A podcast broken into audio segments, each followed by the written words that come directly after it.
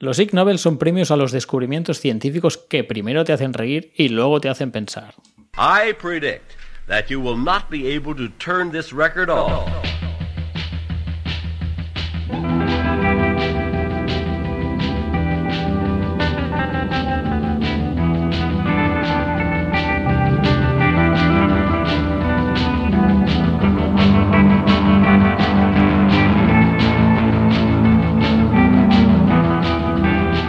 A menudo nos vamos por las ramas y acabamos tratando asuntos que no estaban en el guion. A lo que íbamos, el podcast para curiosos donde hablamos de temas variados. Yo soy Jordi Nadal. Yo soy Marc Farré. Comenzamos.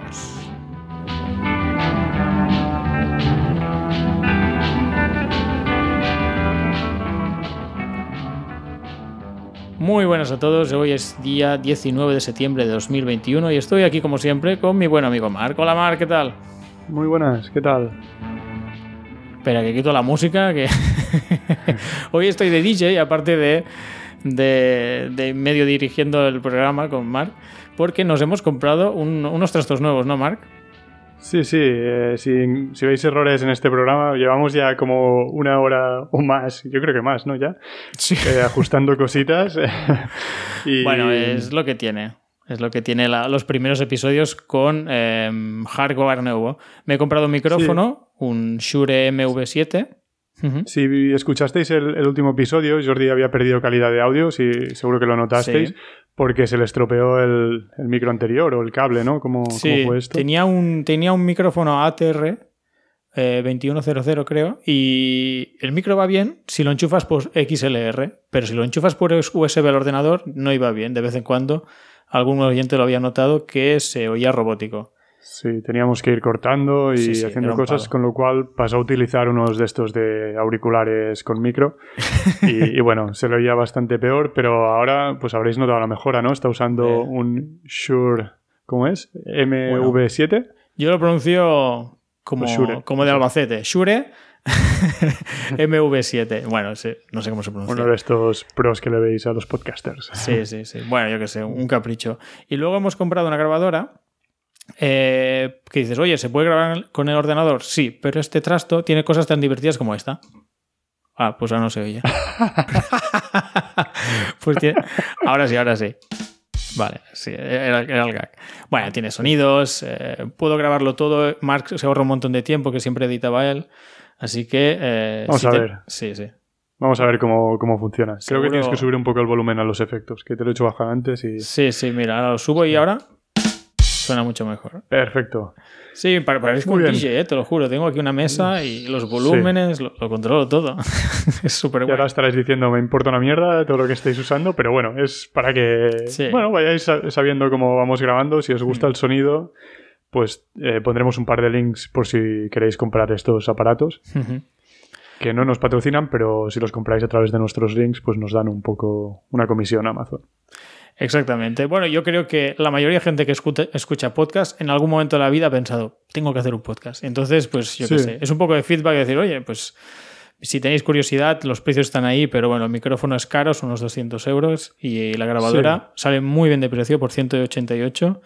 Tenéis una magnífica grabadora que es súper, súper útil. Sobre todo si grabáis en directo con amigos. Así grabando con, con Mark, que lo hacemos a distancia, uf, está bien, pero no me lo hubiera comprado. Pero como también grabo en directo, pues va muy bien, va muy bien. Esta, y bueno, este modelo es muy, muy pequeñito, muy sí, llevable. Sí, lo sí, puedes llevar con una batería de estas que usas para el móvil a veces uh -huh. y ya perfecto. Puedes enchufar hasta cuatro personas, cuatro micros hablando, o puedes sustituir cualquiera, bueno, cualquiera no, uno de estos por, por un teléfono, o sea, podrías enchufar directamente el teléfono y que te entrase una llamada, y otro lo puedes conectar al ordenador para que te entre una llamada por, por lo que sea, ¿no? Aquí estamos grabando con StreamYard. Como pues, ahora mismo, que me estás sí. entrando por el ordenador. Oye, ves que Mark está más informado que yo, ¿eh? Estaba ahí viendo. Aún así, mi micro lo oiréis un poco peor porque, bueno, el mío no es tan pro de momento, pero bueno, ya llegará. Se te ve bien, ¿eh, Mark? Se te pero bien. está bien, está bien. Bueno, está bien. acabamos con la intro para podcasters, para aficionados al podcasting, y empezamos con las Exacto. curiosidades, ¿no? Hoy, sí, próximamente, próximamente sí. a lo mejor empezamos a poner también imagen por YouTube, así que estad atentos bueno. al canal porque si nos queréis ver los jetos. Yo no pues sé muy bien quién tiene interés en ver nuestras caras. Pero también entiendo que en YouTube escuchar un audio sin, sin vídeo es, es un poco raro, porque encima dejamos la, el, el, thumbnail ahí la hora y pico del programa y sí. la gente se aburre. En cambio, si nos ve hacer el tonto, pues bueno, no sé. O sea, para mí no aporta nada. Yo cuando estoy escuchando alguna conversación por YouTube, llevo el móvil en el bolsillo y no, no veo nada. Pero entiendo que, que, hay gente que sí que mira, ¿no? Y pues sí, a lo mejor... A ver, yo entiendo que si es un podcast te lo pones de fondo, pero de vez en cuando, pues, mm. ver que hay alguien allí, pues supongo que... Bueno, ¿Qué, Venga, va, a lo que vamos íbamos. a hablar hoy? Pues vamos a hablar de los Ig Nobel, como has comentado en, en, la entradilla, y que bueno, son unos, unos premios que como su nombre indica, primero te hacen reír y luego pensar, y se dan desde 1991, esta ha sido la 31 primera edición, Ujú. ¿no?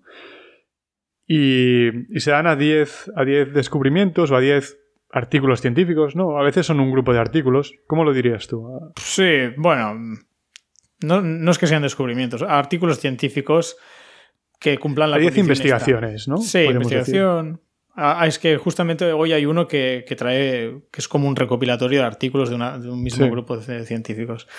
Pues sí, y además, eh, esto yo no sabía, pero son a los que ellos creen. No es, no es como los Nobel, que hay el Nobel de Física y cada año se le da uno, No. el Nobel de tal. No, no, no, sino. Pues este año hay dos que nos interesa, que es del campo de la física. Bueno, pues a uno le damos por física y al otro, ¿cómo era eso, Marca? Porque Sí, cinética. Este Cinética, año ha habido uno de cinética que dices, hostia, un Nobel de cinética, esto es muy concreto, ¿no? Es como... Y luego hay otro, Sí. creo, de ecología, ¿no? Este año, Bueno, no sé. y, y hay uno de entomología o algo así. Bueno, lo- Sí. la ciencia que estudia los, los insectos, de este no hay cada año. Pero este año han dicho, pues mira, nos ha gustado. El tema es que eligen los 10 premios que quieren dar y luego ya le buscan la categoría. ¿Y quién lo organiza esto, Marc? Esto lo, pues lo- los da una revista humorístico-científica, ¿no? O satírico-científica, no sé cómo, cómo llamarla, que se llama Anal, Anales de, lo im- de la Investigación Improbable, ¿no? En inglés Annals of Improbable Research, que tienen su web, improbable.com, diría. Tenéis el link en la descripción. Y esta revista sale cada dos meses, pero estos años, estos eh, premios se hacen una vez al año, ¿no? Y además llevan un par de años que no pueden hacer la ceremonia. Porque normalmente sí, que hacían una ceremonia y era bastante chula. Y se hacía en el Teatro Sanders de la Universidad de Harvard. Bueno, al principio se hacía en, en otro sitio, ¿no, Marc? En el MIT, los dos están en Cambridge, eh, Boston, eh, Cambridge, eh, Massachusetts. Vale. Típico que los americanos querían establecer universidades allá y dijeron, ¿cómo le llamamos a este pueblo? Le llamaremos Cambridge, ¿no? Porque y ahí es donde está Harvard y donde está el MIT, ¿no? Están cerca Vale. de Boston. Pues sí, se empezó en el MIT. el MIT sigue involucrado porque los premiados eh, en, los, en, los meses siguientes dan, dan una... ¿Cómo es? Una clase, ¿no? Una Ah, clase, sí. una lecture, una clase en, Clase En- magistral. en el MIT, una clase magistral cada uno en el MIT. Pero los, como ha dicho Jordi, la ceremonia se hace en el Teatro Sanders de Harvard. ¿Y qué más podemos decir aquí? No sé. Bueno, la ceremonia, no sé. Sí. ¿Tú la recomiendas, es, es peculiar. Entera no he visto ninguna. Este año Jordi y yo lo hemos intentado, ¿no? No he sido capaz. Y mira que dices, venga, va, me motivo, que, que luego hablaremos en el podcast. Pero por la mitad dije, bueno, esto ya es demasiado para mí. Yo creo que a lo mejor, perdona, la- las, las Sí, sí. que son eh, físicas eh, a lo mejor son un poco mejores, pero esta que era, no sé, no sé, ¿cómo lo has visto tú? Cuenta un poco. Bueno, a mí, claro, yo creo que me falta, me falta ser más científico para, quizá me pierdo bromas por eso, también con el idioma me debo perder bromas y también, pues quien lo hace son científicos, no son actores, no, no, no son, no sé si decir speakers o animadores profesionales, y entonces queda un poco, no sé si decir triste o, bueno, soso, como, so- como cutre, sonábamos es- nosotros, Marc. Sí, exacto. Eh, Es cutre, eh, exacto, exacto. Es cutre a conciencia. Yo creo que lo hacen cutre queriendo y, y bueno, sí. Sí, es un Pero poco el humor, ¿no? Venga, vamos a reírnos de nosotros mismos. Unas bromas un poco curiosas, ¿no? Todo el rato cuando presentan la gala y se refieren todo el rato a esa edición como la primera... Por ejemplo, este año todo el rato están diciendo, esta es la primera trigésimo primera eh, ceremonia de los premios Ig Nobel. Y eso le pregunté a Mark, digo, ¿por qué están diciendo todo el rato que es la primera, trigésimo primera? Y además en inglés te puedes perder, ¿no? Porque te dicen the first, 31st. ¿Cómo? the 31st, first. Ah, no, the 31st, Nobel. first. Y, digo, y pues si fuera la 19 dirían, es la primera decimonovena ceremonia, porque claro, solo hay, no, no, es, no, se ha hecho anteriormente ninguna decimonovena ceremonia de los Ig Nobel antes, por, pues, por lo tanto es la primera, ¿no? Es humor inteligente que no llegamos más, ¿no? Bueno, no, bastante... No sé si inteligente es la palabra. Luego tiran aviones de papel al ah, escenario. Esto me hizo mucha gracia. ¿Por, ¿Por qué tiran los aviones de papel? Bueno, es un poco como riéndose, mira, pues estos artículos científicos no valen para nada, ah. hacen un avión de papel con el artículo y lo, y lo tiran. Vale, pero entonces son, cada papelito es un artículo científico, muy bien. Sí, sí. Y este año, pues claro, no lo pueden hacer porque lo hacían a distancia, ¿no? Ajá. Y luego creo que salía, no sé si me equivoco, pero creo que salía un, un Nobel, o sea, alguien que le habían dado un premio Nobel a, barrer el escenario ah, de los avioncitos. está, gracioso. Está el tío allí, venga, va. Toda esta mierda para afuera. ¿Qué es eso? O sea, o sea es, en broma, pero al final los premios, cada uno lo entrega. Lo entrega igual que los. Igual que los eh, Oscar los entrega un actor o un director o lo que sea, cada vez, pues aquí lo entrega un premio Nobel de verdad, no un Nobel. Claro. Claro, claro. Bueno, es como si los Oscars los, solo pudiera entregar gente que ha recibido un Oscar, que, no es el caso, creo. Creo que no, pero, pero, quiero decir que son actores de renombre. De renombre allí. Venga, va. Sí, sí, es curioso, ¿eh? Y también ah, tenían esta, esta broma recurrente que cuando ven que algún científico se está alargando demasiado explicando su premio o tal, sale como una niña, ¿no? Que grita, oh, por favor, parar, que me estoy aburriendo. Sí, exacto, sale llorando y... Una niña llorando. Bueno, que se llama Miss Sweetie Pooh. o sea, la Miss... Eh, mierda dulce o algo así, ¿no? bueno. No sé, tela. Sweetie es una forma cariñosa de referirse a una persona, no es que la mierda sea dulce. Ah, vale. ¿No? Pues mi mierdecilla o algo así, o no sé. Yo qué sé, sí. Bueno, y hablando de que los entregan los Nobel, eh, podríamos empezar a hablar de algún caso histórico uh. como... Te traigo un montón, ¿eh? Hoy, Mar. Pero en concreto empecemos a lo mejor con el de física del 2000, ¿no? Vale. Vale, digamos con, esto de los... El premio de física del 2000 no es que sea súper gracioso, fue el señor André Heim y un equipo, el con Costa Novo... Bueno, hoy no diremos muchos nombres porque yo no creo que a nadie le interese mucho. Este lo podemos decir porque sí que es igual más importante, que era André Game y Kostia Novoselov. Sí, y ganaron el Ig Nobel por eh, hacer levitar eh, una rana con electromagnetismo. Luego también lo consiguieron hacer eh, con insectos y, así. Y bueno, pues le dieron el Nobel y hasta allí. Lo curioso es que en el 2010, este mismo hombre, André Heim, con más gente supongo, obtuvo el Nobel de Física, el de verdad, no el Ig Nobel, por su investigación con el grafeno. Bueno, por el descubrimiento del grafeno, ¿no? Creo que sí, esto, no estoy seguro, pero creo que sí que fue el, que lo descubrió. Hmm. Y no sé si lo he escuchado a él o a alguien que lo comentaba, que decían que, que al final esto de las ranas, por ejemplo, es una cosa que hacían los viernes por la tarde cuando estaban ya cansados de la semana y se divertían así. Y yo no tengo claro que, el grafeno no lo descubrieran de la misma forma, porque al final, por lo que tengo, por lo que tengo entendido, pues eh, el grafeno eh, creo que lo descubrieron sacando sobre mina de grafito, ¿no? La, de los lápices o lo que sea, eh, con un celo estirando y sacando una pequeña lámina de, ese grafito, observándolo al microscopio y hasta que conseguían que fuera de una sola de, una de un solo átomo de grosor, ¿no? Que es lo que es el grafeno. Pero, ¿cómo vas a conseguir eso con, con celo? Pues lo hacían, a lo mejor no era celo normal, pero era algo muy parecido.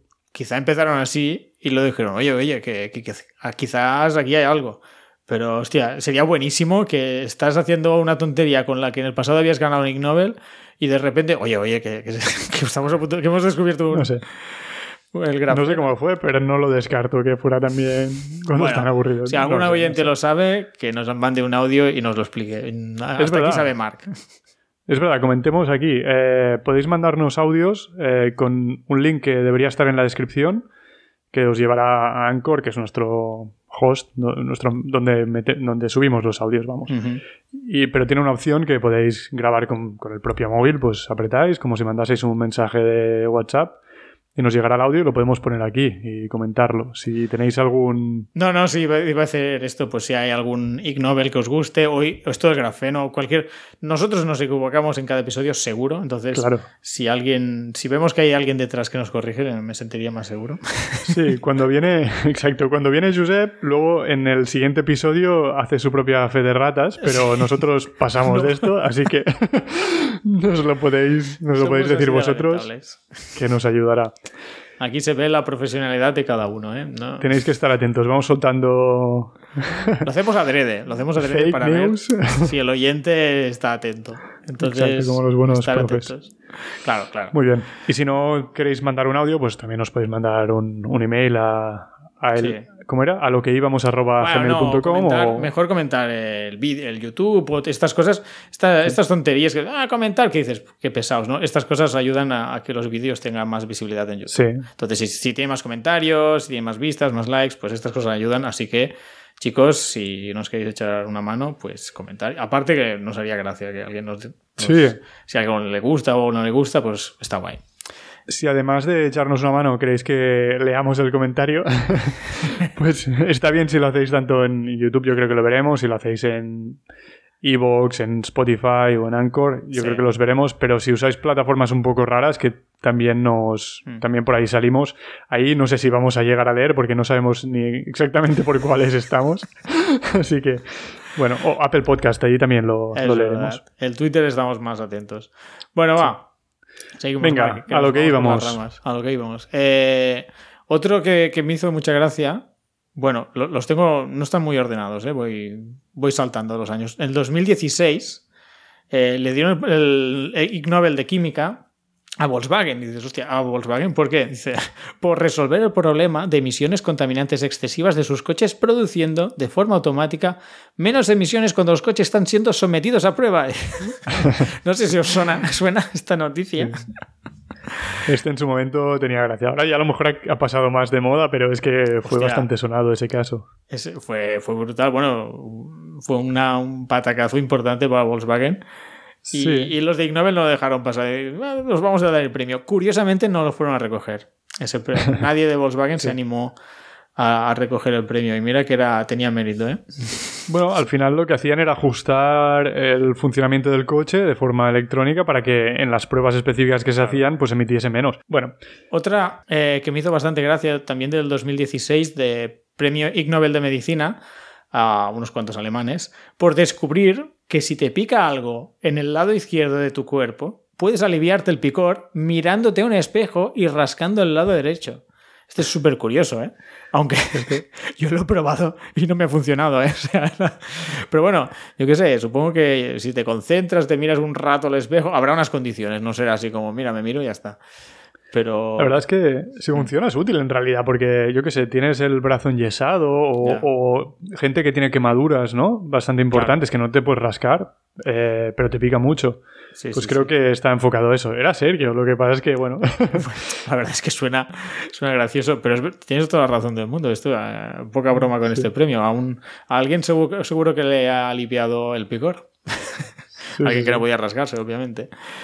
Otro que me, me ha gustado mucho es el de Biología 2015, que se lo dieron a José Iriarte Díaz y hizo un estudio en 2004, pero el tío ni, ni lo publicó, que se dedicó a coger gallinas y a medida que, que crecían, les ponía un palo eh, enganchado al culo, como si fuera una cola. Y dices, ¿qué hace este hombre? No? A ver, a ver. O sea, y hizo crecer como 10 gallinas con estos palos y a medida que crecían les iba poniendo un palo más pesado en el culo y a otras normal. Y iba comparando cómo caminaban y así llegó a la conclusión de cómo caminaba un tiranosaurio rex. porque... ¿Cómo no? A ver, este no lo había oído. Claro, claro, es que es, muy loco, me, encanta. O sea, la historia es que, claro, el, eh, bueno, no quedan dinosaurios, no sabemos cómo caminaban. Tienes el esqueleto y, y, se dio cuenta que, bueno, que se parecía bastante a una gallina, excepto por la distribución del peso. Los tiranosaurios tenían una cola muy larga y como vertical hacia afuera. Y pues le enganchaba un palo y se las hacía caminar toda la vida con ese palo y les iba cambiando el palo que pesara más. Tenía que ser de madera que pesara. Y, y sí, sí, con, con, la coña, pues el tío lo hizo, me imagino que por hobby, ni lo publicó y a los 10 años, pues dijo, bueno, lo, voy a lo voy a publicar. Y, y, ganó el Ig Nobel y a él le hizo mucha ilusión. El tío, hostia, qué bien, ganó el Ig Nobel.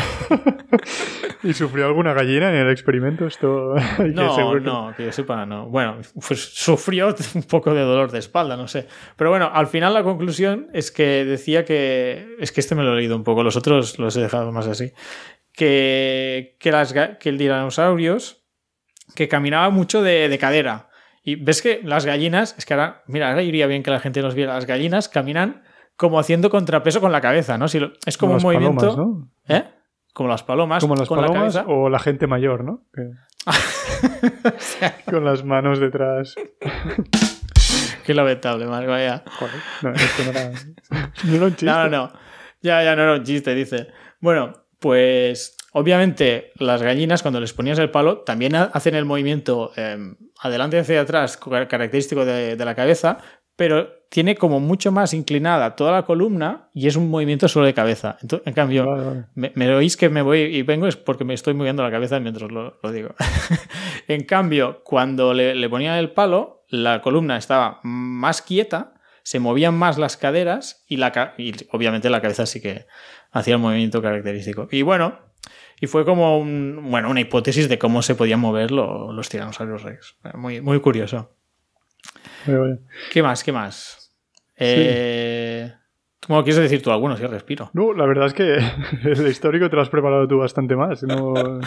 Algunos no, de los que comentas me, me, vienen a la cabeza, a lo Sí. mejor para cambiar un poco de voz, Em, porque los comentaban en La Guardilla, en La Guardilla 2.0, Sí, un podcast científico humorístico que recomendamos, ¿no? Yo creo que muy fan. casi casi empezamos a escuchar podcast con ellos, ¿no? Bueno, yo creo que antes. Ahora nos vamos por las ramas, ¿eh? Spoiler. ya avisamos que aparcamos un momento los Ig Nobel y vamos a hablar de podcasting otra vez. Yo empecé, gracias a ti, con La Rosa de los Vientos, que no era bien bien un podcast, Ah.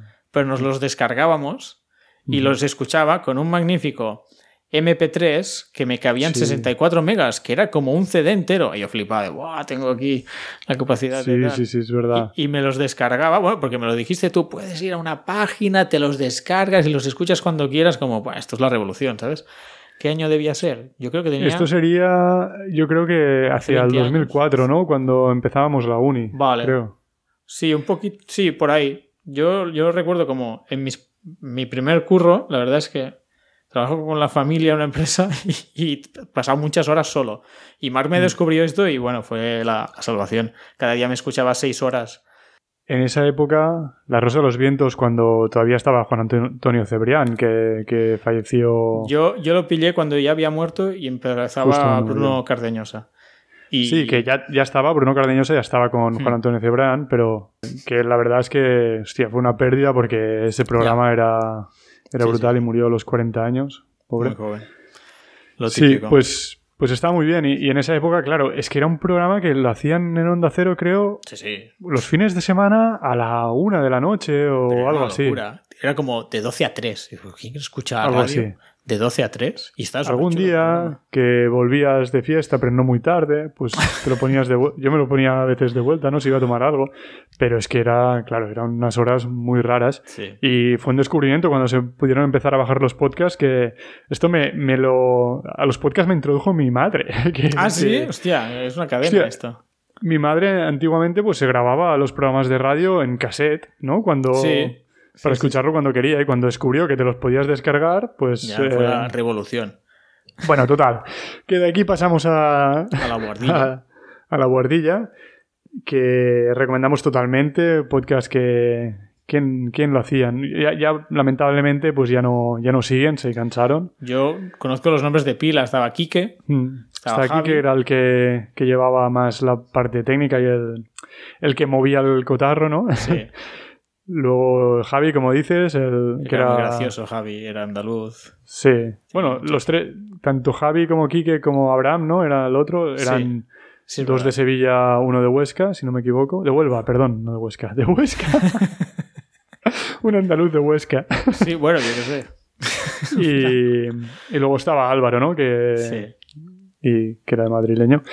Y muy recomendable. La verdad Sí. es que ellos tenían gracia, no como nosotros. Y Pero sí, sí, gracias a la guardilla no surgió la idea, oye, tenemos que hacer un podcast tal, y bueno, 10 años Pues- más tarde. esto venía ya. Sí. eh, Bueno, la Bueno. verdad es que en aquella época empezamos uno, pero grabamos un piloto y no lo llegamos a publicar. Pero si os interesa este el tema de los Ig Nobel, ellos cada año sacaban, los descubrimos por ellos, los Ig Nobel, cada año comentaban un poco los, los premios. Así que si rescatáis los antiguos, creo Sí. que en 2016 todavía estaban, así que el de Volkswagen creo que aún lo podéis Seguro. escuchar por ahí. Bueno, sí, hace un montón que los escuchábamos. Bueno, sí, ahora habría que mirarlo, pero sí, sí. Ay, Bueno, unos a lo maestros, que íbamos. Maestros, a lo que íbamos, va. Pues yo te, te quería comentar uno, bueno, este no es muy gracioso, ¿eh? no, no todos los que traigo son graciosos, pero me, me ha parecido como poco curiosos. El 2015 de química, eh, que unos, bueno, una- un grupo de químicos, me imagino, es muy largo esto, el elenco, eh, consiguieron invertir eh, la receta química para deservir un huevo. O sea, Ostras, un huevo sí. lo hervían y no sé cómo lo deservían y se y bueno ganó el Ig Nobel jiji jaja y luego tuvo tuvo utilidad sabes en la ciencia no me acuerdo cómo vi un vídeo y que al principio y esto de qué de qué sirve no de, de servir un huevo tío coge otro huevo pues eh, tuvo tuvo cierta utilidad no no sabían no sabían para qué Bueno, si te, si te hacen, si te traen la hamburguesa demasiado hecha, pues, o sea, si te la traen poco hecha, pues decir, pásamela un poco más, pero si está demasiado hecha, pues sería Hombre, útil, ¿no? Pero que son huevos eso, ¿no? O sea, Bueno, ya- la proteína de la carne ¿no? sé si lo consiguieron, pero te imaginas, este huevo está demasiado hervido, por favor. Desir, desirviérmelo. Deshiérvalo un poco, por favor. Bueno, esto fue el 2015. Saltamos al 2012, premio de psicología eh, para bueno, un par de, un par de personas de los Países Bajos por su estudio sobre cómo la Torre Eiffel parece más pequeña si se mira inclinándose uno hacia la izquierda. O sea, si te, si te inclinas hacia la izquierda, parece más pequeña. Sí, es, este es curioso, dices. ¿Y Bueno. cómo, cómo, cómo se puede evaluar esto? O sea, no, no sé. Pues pero- haciendo eh, estudios, vas preguntando a la gente, a ver cómo le parece de alta. Pues tanto, inclinarse a la izquierda. Yo qué sé, pues Ostras, ostras, ostras. Bueno, es algo subjetivo la percepción de la altura de algo. Entonces, o sea, algo así. Claro, no, no, sí, sí, sí. O sea, me creo la conclusión, lo que no sé es cómo, cómo lo, ¿Cómo lo evaluaron, pero bueno. Bueno, eh, también te preguntas en qué momento empezaste a preguntar a la gente. Es- Bueno, es igual, da igual, es que no, es que no Pero esto- acabaríamos. O sea, hay muchos experimentos de esto. ¿No has visto que, que te puedes imprimir o comprar dos figuras que en realidad son iguales, están un poco curvadas, Ah, sí. y pones una a la derecha, la otra a la izquierda, y una de las dos la ves más grande, pero luego cuando las cambias de sitio ves la Sí, otra sí, más grande. Sí que lo he visto, sí. Y pues a lo mejor tiene algo que ver, no sé. Bueno, algún día tendrá utilidad, seguro. ¿Cómo se llama esto? No lo sé. Si lo- sabéis cómo se llama, mandadnos Pues, un comentario. Comentario, por favor, que así aprendemos algo nosotros. Sí. Eh, el que me ha gustado mucho también es el 2011, premio Ig Nobel de la Paz, para Arturas Zuokas, que quizá os suena porque era el alcalde de, de Vilna, que está en, Litu- en Lituania. Eh, le dieron el premio por demostrar que el problema del aparcamiento ilegal de los coches de lujo se puede resolver arrollándolos con tanques. O sea, el tío se grabó arrollando, cogió un tanque, se puso en la torreta allí como venga hacia adelante y pasó por encima de un, Es verdad, sí, sí. coche- Este, este sí que lo comentaron en la bordilla, porque Hombre, me tú suena dirás. muchísimo. Esto dirás. Pues es 2011, Mark, para que te hagas una idea de lo viejo que eres. De la- Hombre, es que, es que creo que fue hace 10 años que, Sí. que queríamos empezar a grabar el podcast. sí, sí. sí. Pues Hace bien, 10 años 2011. Yo estábamos ahí en el meollo de escuchar a Boardilla y dijimos, oye, esto nos tenemos que poner nosotros. Bueno, va. Premio Ig Nobel 2011 de Química. Eh, para un montón de gente, bla, bla, bla, bla, bla, bla, por determinar la densidad ideal del wasabi aerotransportado para despertar a los pasajeros dormidos en caso de incendio u otra emergencia, y por aplicar este conocimiento en la invención de la alarma de wasabi. Este, Ostras. bueno, me pareció curioso porque Ostras, dices, ostras. ¿en qué momento? Uy, bueno, es igual, pasamos. Es que no. No, no, no, espera, o palabras. sea, quiero, quiero entenderlo. O sea, esto lo, tienen como un aspersor de wasabi. O sea, No. están esparciendo wasabi en el aire para Sí. que alguien que se haya quedado dormido en, por gases o lo que sea se despierte. O como. Supongo. eh, todo- eh, Este texto es todo lo que he mirado. ¿eh? O sea, aquí he mirado muchos y solo me he quedado con, con este mini resumen. O sea, entiendo tanto como tú, Mark. Se ha Algunos mirado sí más que- el artículo que nos lo pase. Sí, Perdona sí. que te piso. ¿no? No me pises que llevo chanclas. Bueno, Es que vamos con un poco de lag, yo creo, y... Bueno. normal, tú estás en Suecia y yo en Tarragona. ¿Qué, qué quieres? Sí. Bueno, va. Mira. Eh, este es el de química, pero a los que me ha parecido graciosos me los he mirado más, pero ha habido un momento que ya no tenía más tiempo y... Sí, los de este año los tenemos más mirados, pero lo dicho, si tenéis alguno de estos que os lo habéis mirado con más detalle o alguno que no comentamos y queréis que le añadamos a nuestra próxima edición el año que viene Sí. de históricos, pues dale. Nos lo enviáis. Sí. Bueno, Ig Nobel de la Paz del 2012. Este no es gracioso, pero me ha hecho. Lo quería comentar. Eh, una compañía rusa eh, convirtió vieja munición rusa, me imagino de las Kalashnikov, en nanodiamantes. Dices, ah, pues mira, pues bien- buen premio.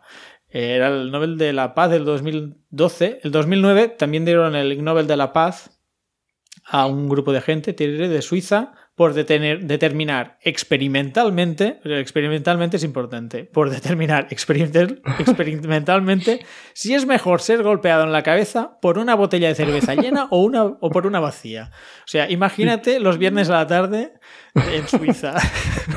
Pero a ver, a ver, ¿y, y cómo, y, cu- y cuál es la conclusión? Esta sería interesante. ya, no lo sé. A ver, ¿tú qué crees? Ostras. A ver, lo lógico es que sea mejor, o sea, que duele más si está llena. Por Ah, cosas tú de la por mejor entiendes que duela más. Yo pensaba que... Bueno, peor. Depende. Vale, vale, vale. A ver, quien está pegando quiere causar daño. Entonces tienes que buscar ser eficiente. Y dices, le voy a pegar ahora, antes de haber bebido. Y aparte, cuando, antes de beber, estás menos borracho, tienes mejor puntería. Entonces yo, yo creo que todo se junta. Vale, este es- pero, pero si era el de la paz, sería... se- supongo que mejor será menos daño, no más... Vale, vale, también. Si no, no sería el de la paz. Pero, hombre, a ver, no sé, en los estadios, eh, al menos en España, te quitan los tapones, ¿no? Y Sí. para que cuando tiras la botella se... No sé, yo creo que vacía y, y sin... Claro, pero aquí no dice en ningún momento que es es lanzándola. de vidrio. Si es lanzándola, si es de botella de cerveza, será de vidrio. Mm. Llena o vacía, claro. Yo me, yo me estaba imaginando en un bar la gente con las botellas acita- Ah. aci- atizándose, perdón, y, y mirando luego objetivamente quién había recibido más daño. las películas, cortes, no sé. en las películas primero la rompen para Sí, cortar. sí. Eso es peor, ¿no? bueno, para un Bueno. próximo experimento. Venga, Sería otro... curioso, ¿eh? Nos lo apuntamos a deberes. O a ver si algún oyente se anima a ver qué era mejor. que yo creo que será llena. Bueno, que era mejor. ¿Con qué hacía más daño? ¿Vale? Eh, vale. Este, este es curioso. Entonces, Ig Nobel 2007 a- a- de aviación. Otro tema así un poco raro. Sí, aquí es lo que comentábamos. Seguro que pues el de... No sé, el de física o el que fuera ya lo habían dado, así que... Espérate a que diga de qué es, que quizá te sorprendes. Se lo llevaron los argentinos tal, tal, tal, tal, de la universidad de tal, por descubrir que los hámsteres se recuperan mejor del desfase horario, del jet lag, si previamente toman Viagra. Es decir, a ver, la cosa es, Pobres hámsters. no, no, pero pobres hámsters no. ¿Qué hay en la cabeza de los argentinos que dices, vale, vamos a estudiar qué es mejor para el desfase horario, para prevenirlo? Y empiezas a probar en qué momento se te ocurre dar Viagra. O sea, en qué momento lo has probado todo y dices, ¿y si le damos Viagra a las ratas? A ver, yo creo que le estarían dando Viagra por otros temas. Estarían probando otra cosa, Ah. yo creo. Bueno, podría ser. No sé. Además, tienes que tener en cuenta que por lo que leo aquí en tu guion es de la Universidad de Quilmes. ¿Quilmes no es una cerveza también? Pues seguro que... Oye, ¿Quilmes es una cerveza? Bueno, no yo sabía. creo que sí, yo creo que sí. Es una cerveza. Bueno, pues es una Eh, Universidad Nacional. Vale, vale, pero de Quilmes. Muy bien, no tenían que estar. Bueno, no sé, mira, si nos escucha argentino... Perdona he faltado el respeto a alguien. No. Bueno, estamos, estamos hablando de Ig Nobel, ¿eh? No, nadie se puede sentir ofendido aquí. Vale, Pues bueno, sí, no sé cómo lo probarían. Ya, pero es curioso, ¿eh? Pero es verdad que hay como dos direcciones. Estaban dando Viagra y de- descubrieron que... Pero, ¿Cómo descubres que no tienen jet lag? Pero que te las llevas de viaje las ratas. Es que... O sea, y, y sobre todo, ¿cómo, qué, qué es jet lag para una rata? ¿Cómo- es- ¿A que duermen a horas raras lag? o cómo? ¿no? Pues, pues a la hora que se levantan, supongo, pues... Vale, pero no es que estén mareados o así, ¿no? Entiendo, ¿no? Es No, una- el jet lag es pues el desfase Claro. horario que te, te vas Desfase a Estados. Unidos, te, te estás tres días que, que Sí. bueno, que estás fuera, como que cuando te despiertas de una siesta de tres horas, que no sabes dónde estás. Sí. Bueno, va, Vale, vale. avanzamos. Bueno, pues yo, por lo- de momento, ahora viene otro de La Paz, ¿no? Por lo que veo. Creo que los de La Paz son los más graciosos, hay, ¿no? hay Por- mucha chicha ¿eh? en los de La Paz. Ya los buscaba, digo, "Es- estos son buenos. Porque hay, es un porcentaje elevado de la selección que has hecho. Sí, sí, bueno, también es Bueno, casualidad, ¿eh? Bueno, Venga, en pues dale. 2006, Ig Nobel de la Paz, ah, tal, tal, tal, un señor eh, por inventar un repelente electromagnético de adolescentes, pero no de adultos. Es que me parece brutal. Un repelente de, de, de adolescentes. Es que Sí. yo creo que todos los profesores de, de instituto se comprarían uno, ¿eh? Del palo. Esto- Salen de fiesta. No quiero que encontrarme a mis alumnos. Me he hecho un poco de esto. Sí, sí, Esto sería- me suena, me suena, porque hay unas frecuencias que, que dejas de oír con el tiempo. Exactamente, exactamente. Y creo que decían que una aplicación práctica era para evitar botellones en ciertos sitios. Hostia, qué bueno. Lo- Bueno, eh, aquí te, te leo la- el abstracto, el abstracto, el resumen. Se trata de un artefacto que genera un sonido audible para los adolescentes. Ah, bueno, por los adolescentes, pero no por los adultos, y que más tarde fue usado para convertirlo en un tono de teléfono que pueden oír los adolescentes, pero no sus Uh. profesores. Este es bueno, ¿eh? También. Te podrías comunicar, ¿te imaginas en clase? Todo el mundo poniendo sonidos y tal, y el profe no, no se entera, y los chavales ahí, jiji, jaja. Vale, pero... O sea, sí, poniendo ruido, sí, pero comunicarte que es para ponerte un sonido que te suena al móvil, para eso tienes Claro. en vibración o algo, ¿no? Y ya está. Y... Bueno, Bueno, oye no, un poco. quería decir, te puedes comunicar por Morse. ¡Ostras! Pi, pi, pi, pi, pi, pi. Sería brutal. Toda clase hablando, copiando, y el profe que no se entera. Bueno, no, no. Bueno, bueno, tendrían que haber aprendido Morse, o sea, por lo menos algo, Ya. Hombre, ya algo habrían aprendido. Lo- Los, los apruebas, oye, han estudiado Morse, ya Sí, tiene sí, mérito, sí. ¿verdad? ¿Quién sabe Morse hoy en día? Sí. Bueno, va. Eh, Premio, ya el último, eh, que, que- que se está alargando esto. Eh, Ig Nobel de Economía 2005. Eh, ah, este, este lo, lo- es gracioso. Eh, por Gauri Nanda, del MIT, que inventó un reloj despertador que se mueve y se esconde. Este es buenísimo, este es buenísimo. Se, se te sí, escapa sí, sí, sí. y entonces te tienes que... Claro, tienes que estar despierto para poder encontrarlo, porque Hombre, no es... Obviamente va sonando y, se, y empieza a correr. Bueno, para que se haga una idea, el oyente es, es como un despertador normal, una caja, una cajita, un rectángulo, con dos ruedas a, a cada lado. Entonces, a la que suena empieza, empieza a correr y claro, pues se va debajo, de la cama y me imagino que cuando encuentra obstáculos debe girar y tal. Bueno, no sé hasta qué punto está currado, pero esto lo podéis comprar en Wish. Porque yo leí el, el premio y digo, uy, pues si esto lo he visto. Y sí, sí, lo típico que te sale un anuncio de Wish salía el, el ¿Qué es Wish? No, no este. sé qué es Wish. Wish es una especie de Ali- Alibaba o bueno, Vale, vale, vale. sí, como... Sí, bueno, ahora no sé cuál es la que se utiliza más, pero bueno, una de estas tiendas Bueno. que puedes comprar. Mm. eh, Si lo encontramos en baratas. Amazon, os enganchamos un enlace de afiliados también aquí. Y si no, pues os ponemos... Si no, os ponemos un vídeo a YouTube a ver si lo encuentro, para Vale. que veáis cómo, cómo se mueve. Sí, sí, Vale. es, es curioso. Bueno, Mark, estos han sido los, los Ig Nobels históricos que a mí personalmente me han hecho gracia. Sí. Buena selección. La, ma- la mayoría los había oído. Es Seguro que. Yo creo que yo creo que en 2006 aún no había guardilla, pero creo que comentaron Claro. antiguos como hemos hecho nosotros, vamos. Pues mandándonos, bueno, creo que tenía aquí en el guion una nota Jordi, mandándonos Ya, eh, bueno, sí. algunos Si que os gusten a vosotros. Claro, claro, claro. Es, es la Y gracia. el año que viene, si seguimos haciendo el podcast, le, le damos, le damos salida. Bueno, ahora sí, ¿no? Tenemos que hacerlo porque con el micro que te has comprado hay que sacarle Hombre, partido. yo lo tengo que amortizar, Marc. O sea, ya sí. tengo, tengo programa para rato. Mm. Bueno, pues si te parece, vamos con los premios de 2021. No sé si Sí. son tan graciosos, pero los tenemos más estudiados al menos. A lo mejor cambio un poco el orden para Vale. empezar a hablar un poco yo, para que Sí, sí, cambiemos un poco. Y a ver, a ver, ¿cuál tenemos? Pues bueno, este año 2021, como ha dicho Jordi, ha sido, ha sido a distancia la, el- la ceremonia. Y una cosa que no habíamos comentado antes, ¿no? El premio, ¿cuál era? No lo hemos comentado. El premio es un trillón, un billete de un trillón de dólares de, de Zimbabue. Vale, ahora has hecho un poco spoiler. O sea, la, la gracia es que dicen el premio es un trillón de dólares La pausa dramática se, se me ha escapado. Perdón. y luego, y luego enseñan que, bueno, es un trillón de dólares, pero de Zimbabue y, de- y les regalan unos estos billetes que a mí me gustaría tener, ¿eh? Si alguno me quiere mandar uno, pues que lo comente porque... No te dará mucho dinero, creo que es 0,04 dólares, creo. Pero seguro que... O sea, ahora ya no está en circulación ese billete, pero seguro que ahora es más caro porque es coleccionismo, ¿no? Ah. Igualmente, No sé. este año te lo imprimías, ¿eh, Marc? No, no te lo mandaban por correo. Ah, te lo imprimías. el vaya. premio, el premio, te lo imprimías y Sí, te lo el premio montabas sí. tú y así lo enseñabas. Y el premio, y bueno, y el- la recompensa del trillón te lo imprimías, tú imagínate. Ah, sí, vaya, ostras. Pues yo quiero uno de verdad, ¿eh? Me quiero comprar uno. Pues Esto...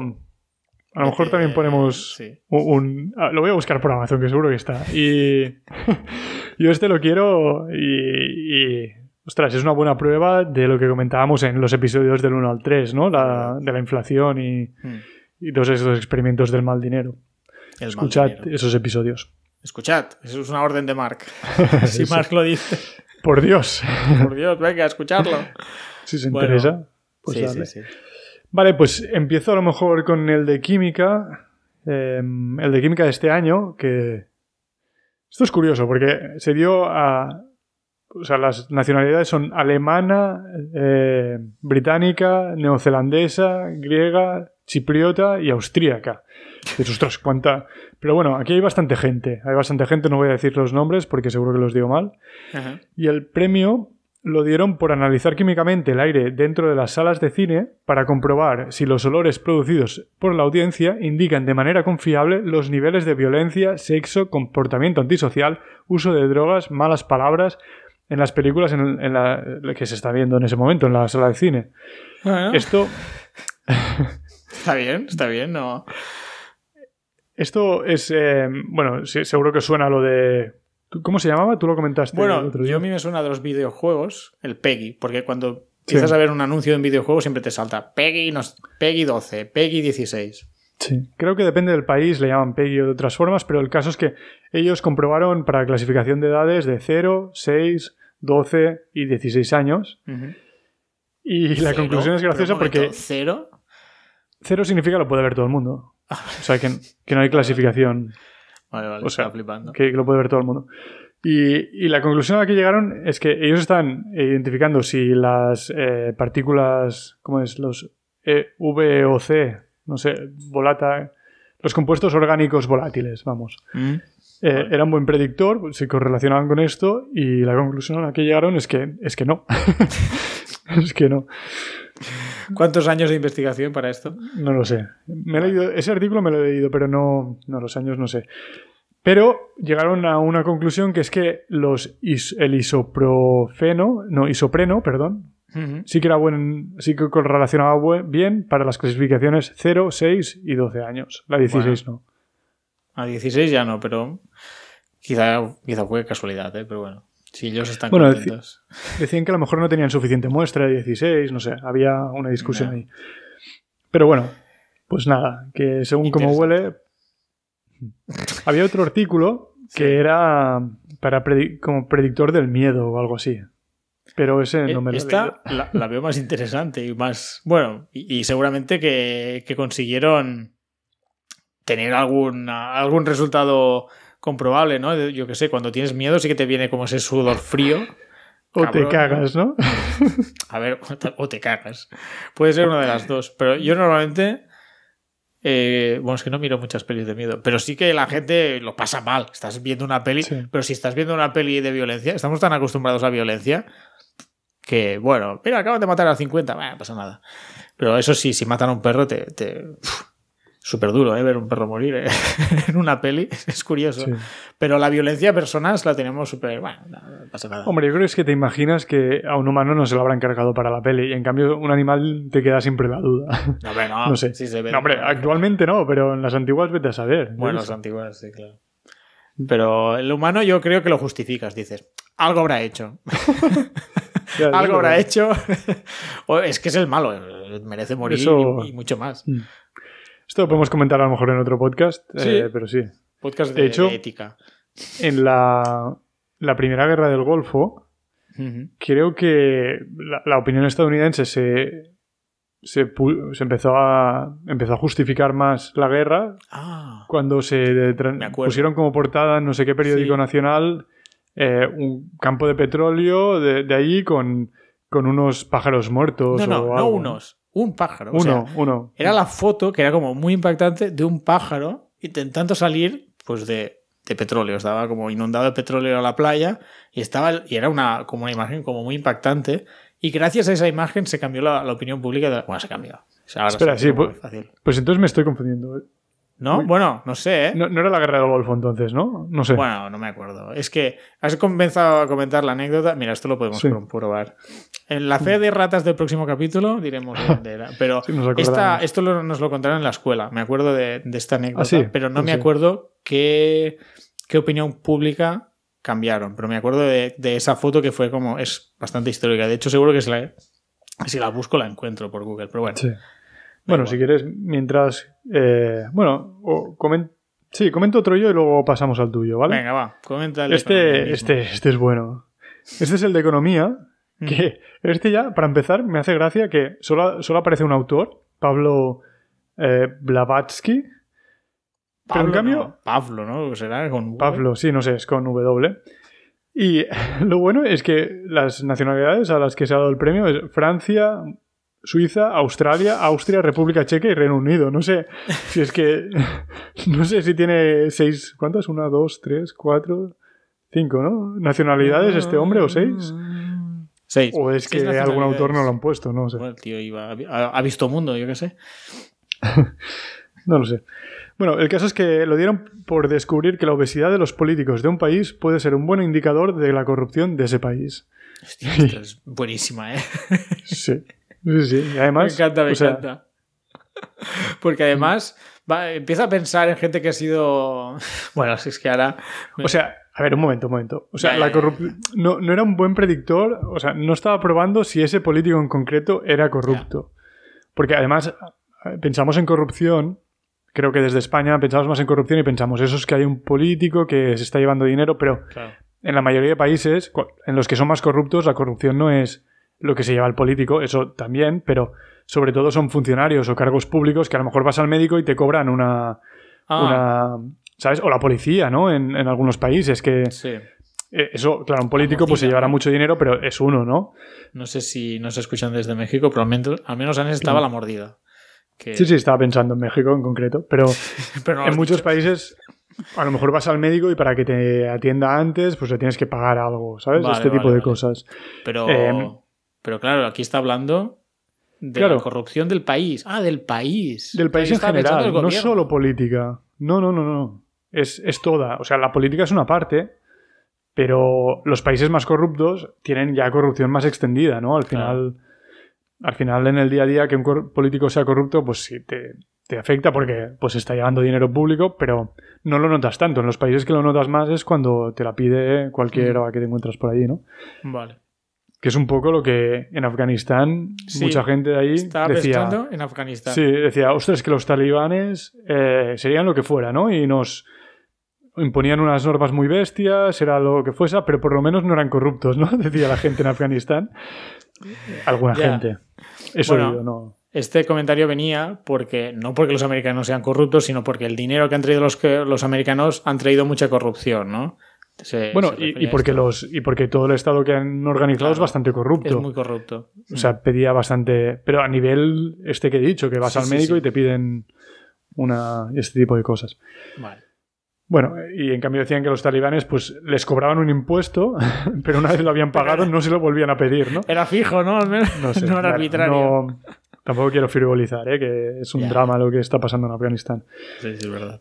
Bueno, total, que el experimento se hizo eh, con 299 fotos frontales de la cara de ministros de 15 países postsoviéticos en 2017. Y, y con, con un software lo que estimaban era su masa corporal, el índice de masa corporal. No lo medían directamente, sino que lo hacían una aproximación con, con este software a través de, de una foto, ¿no?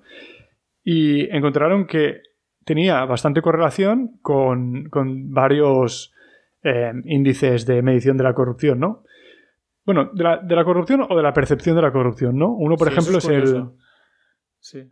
Sí, porque es difícil medir la corrupción, porque al final no habrá corrupción que no es pública, ¿no? Y entonces... La, la mayoría.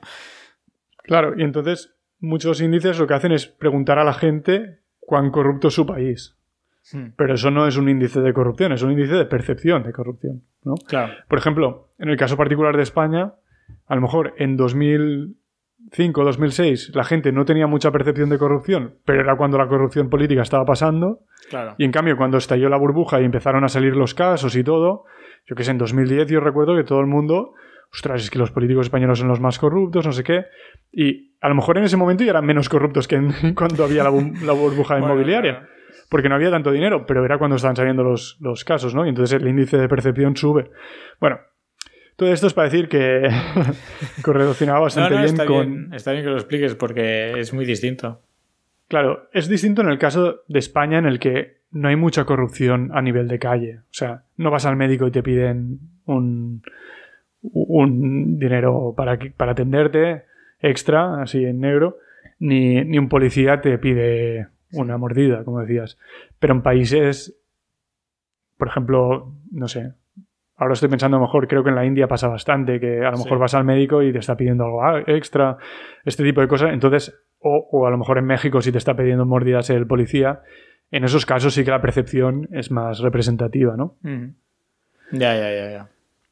Pues el índice, los índices son el, el de Transparencia Internacional de Percepción de la Corrupción, el, el del Banco Mundial que tiene varios indicadores, pues uno es de corrupción o el de o el índice de integridad pública.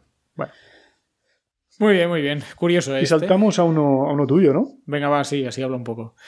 Pues te, te comento que dieron el Ig Nobel de Biología a un grupo de científicos de Suecia por analizar variaciones en el ronroneo, chirrido, parloteo, trino, tweet, que lo tenemos aquí en inglés, porque no sabemos qué significa, murmullo, maullido, gemido, chillido, silbido, aullido, gruñido ah, y otros modos de comunicación gato-humano. Ya, no sé, tengo curiosidad por saber si alguien adivinaba de qué animal estábamos hablando. Supongo que sí con el ronroneo. Pero bueno, por el maullido, ¿no? A lo mejor. Sí, Maullido es- era una pista muy grande. Bueno, pues, pues este me lo miré un poco por encima.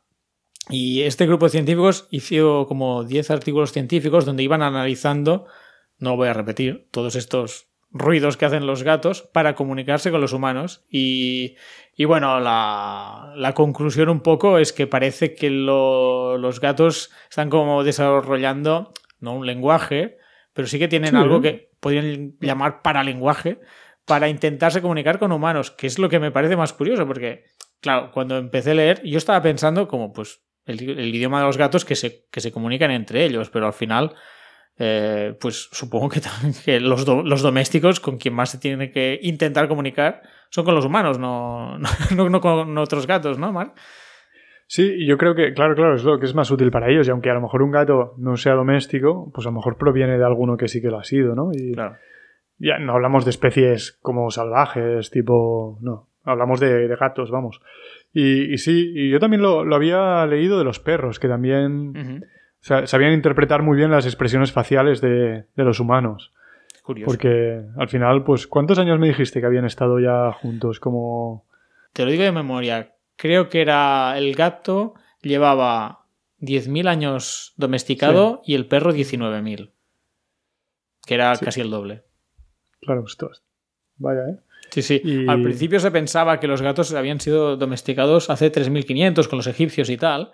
Pero luego, no sé, encontraron, pues me imagino que unos gatos ahí muertos, pues cerca de- No sé cómo llegaron a la conclusión, pero llegaron a la conclusión que desde mucho antes ya están domesticados. Pero es curioso, ¿para qué querría alguien un gato domesticado? Ah, bueno, para los ratones. Las antes- ratas, sí. Para ratas, ratones. Entonces era una alianza más. Ah, Es que me está imaginando lo- los gatos inútiles que tenemos en casa, que están gordos, que no sirven para nada. Digo, ¿quién querría un gato? Sí. Yo que sé, hace 10.000 años. Bueno, claro, si, si había muchos ratones y ratas, era, era una buena alianza. Igual que los Para perros. que, para que te trolee, ¿no? Como el de nuestro amigo Carlos, que a ver si lo convencemos alguna vez que venga a hablar aquí de historia. Que Sí. tiene un gato que le va. ¿Cómo era? Tiene, un- tiene una silla. Jordi se está partiendo, no puede. No puede. Ay, bueno, tiene una no sé. silla de orden- Supongo que- del ordenador que, que Sí. tiene agujeros detrás, una típica de estas de Ikea. Y el, y el cabrón del gato le va. Con las zarpas le va pinchando a través de los agujeritos estos. Sí, sí, exactamente hace eso. Y, y sí, a lo mejor estábamos hablando, haciendo un Skype o lo que fuera, y empezó, ¡ay, ay, oh! Que me ataca el gato. O jugando algún juego, ¿no? De- Sí, sí, sí, anda que no. Un clásico. Bueno, pues eso, Muy bien. que este ha sido el Ig Nobel de Biología de, sobre el lenguaje, protolenguaje gato-humano. ¿Vale? Y, Y ahora- tenemos uno que cayó en España, ¿no? eh, ¿Es el de ecología? No lo sé. Mm, Sí, el de ecología, el de ecología. en España e Irán. Y, pero es que este directamente no lo entendí, lo voy a comentar, pero me lo he leído, los vi en la entrega de premios y aún no he entendido a qué demonios eh, servía esto. Premio Ig Nobel de Ecología de 2021 eh, para un grupo de españoles y, y alguien de Irán, creo que había más españoles, por utilizar el análisis genético para identificar las diferentes especies de bacterias que residen en chicles desechados pegados en las aceras de varios países. Bueno, vale. Eh, es que ya no sé, yo tampoco. pa- pasa palabra. Yo, la verdad es que, bueno, pues. Pues sí, encontraron bacterias en chicles. No sé, supongo que era difícil.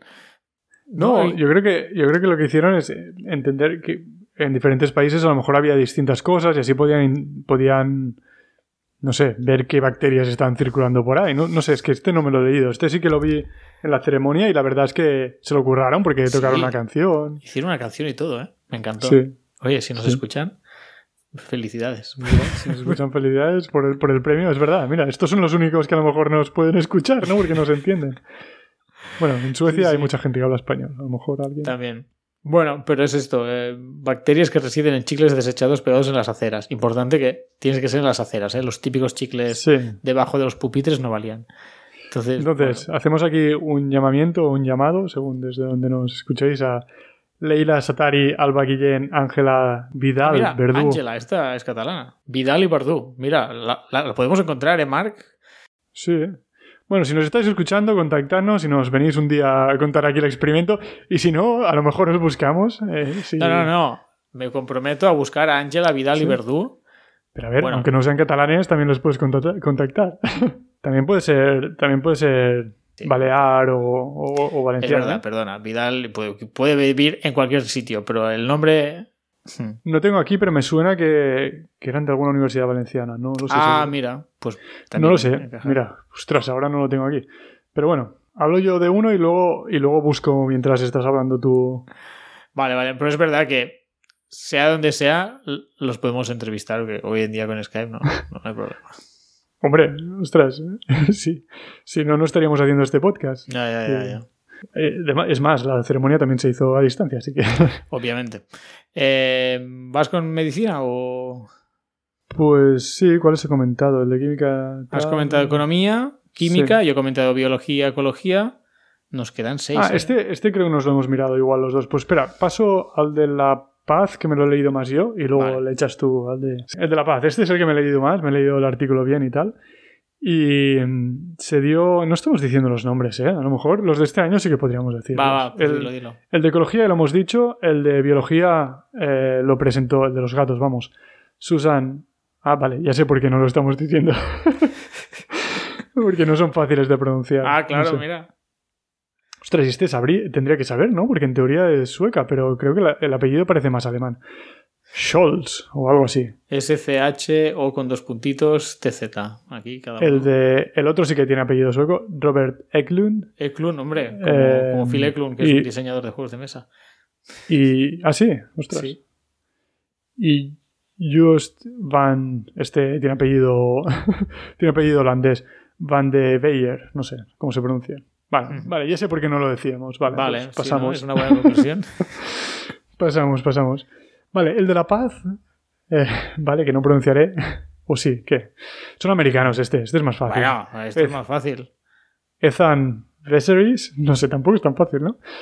Stephen Nalleway y David Carrier, por demostrar la hipótesis de que los humanos desarrollaron barbas para protegerse de los golpes en la cara. ¿Cómo te quedas? Pero me, me parece muy acusarat, que no sé cómo se dice en castellano. Muy atrevido. Atrevido. Muy atrevido por su parte.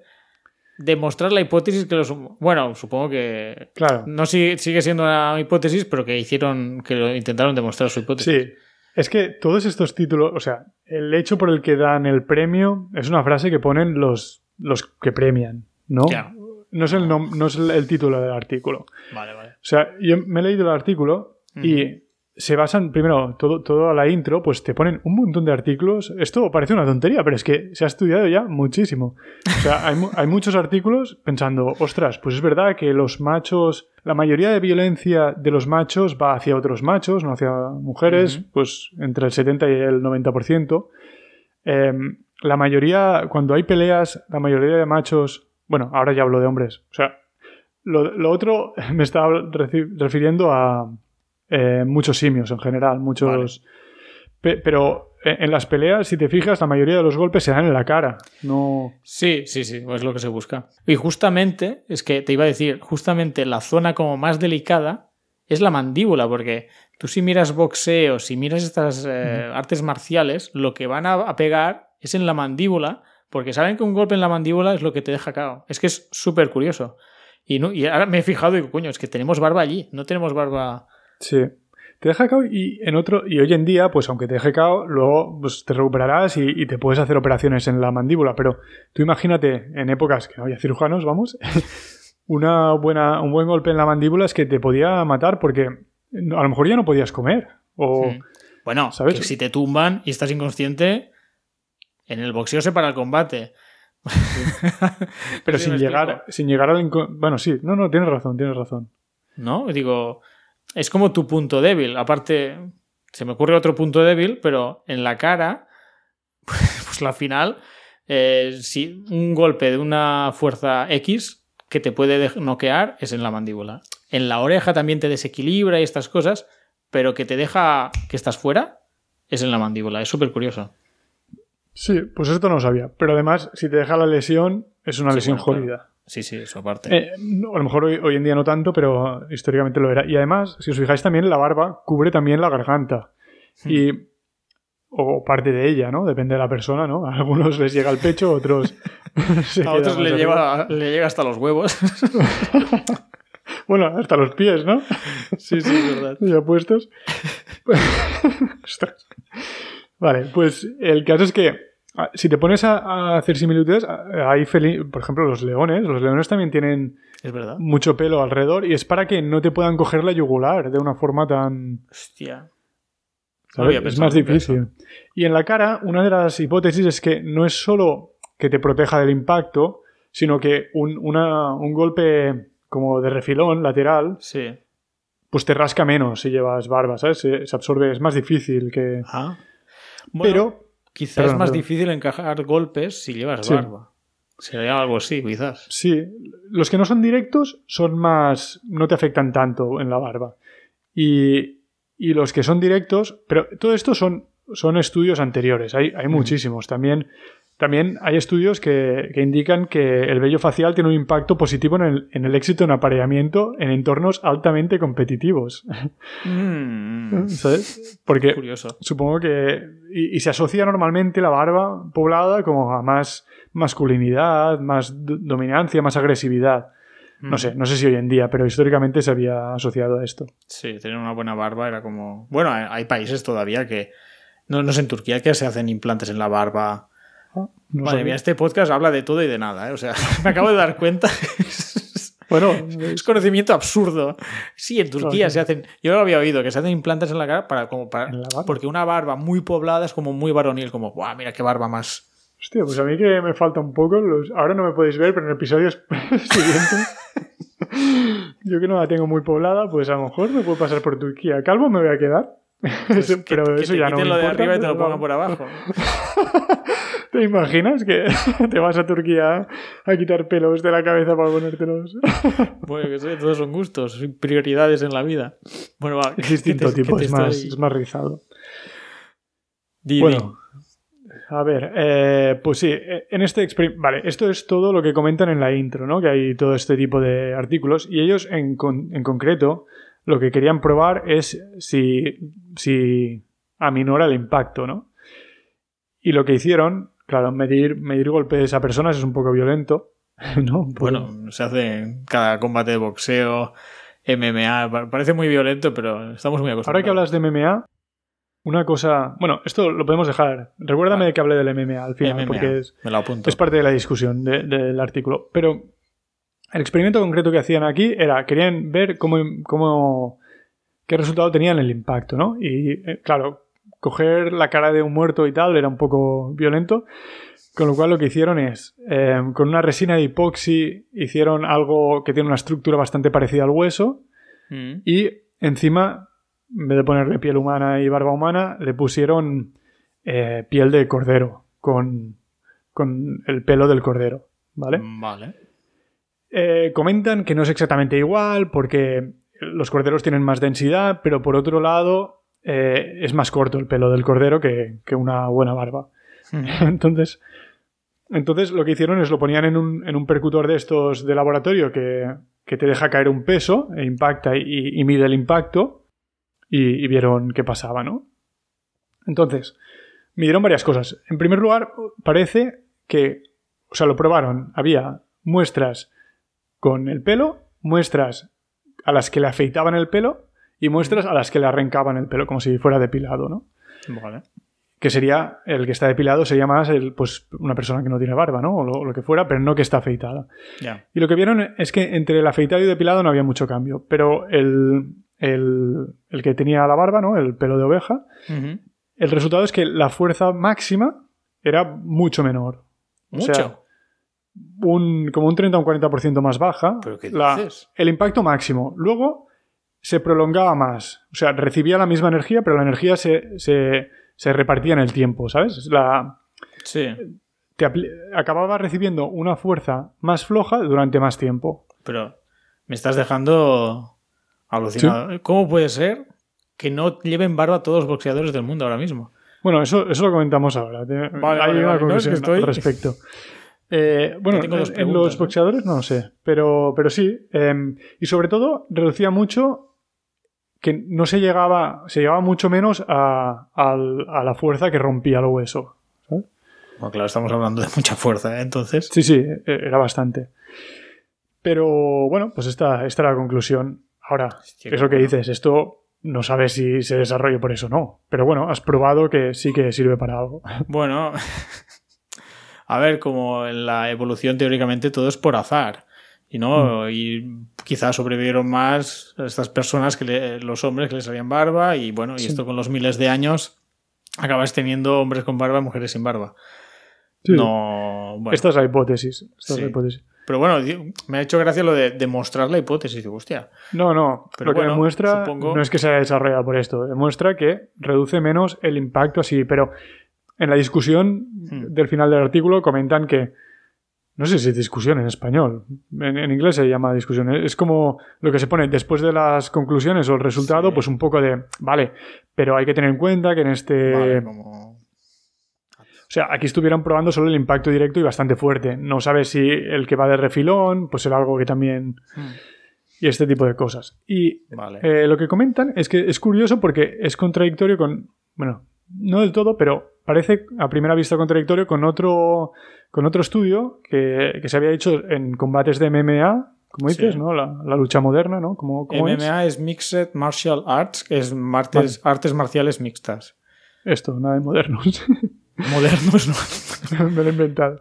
No, no, Pues- pero es, es bastante moderno, Mark. En eso sí que tienes razón. sí. Gracias, gracias.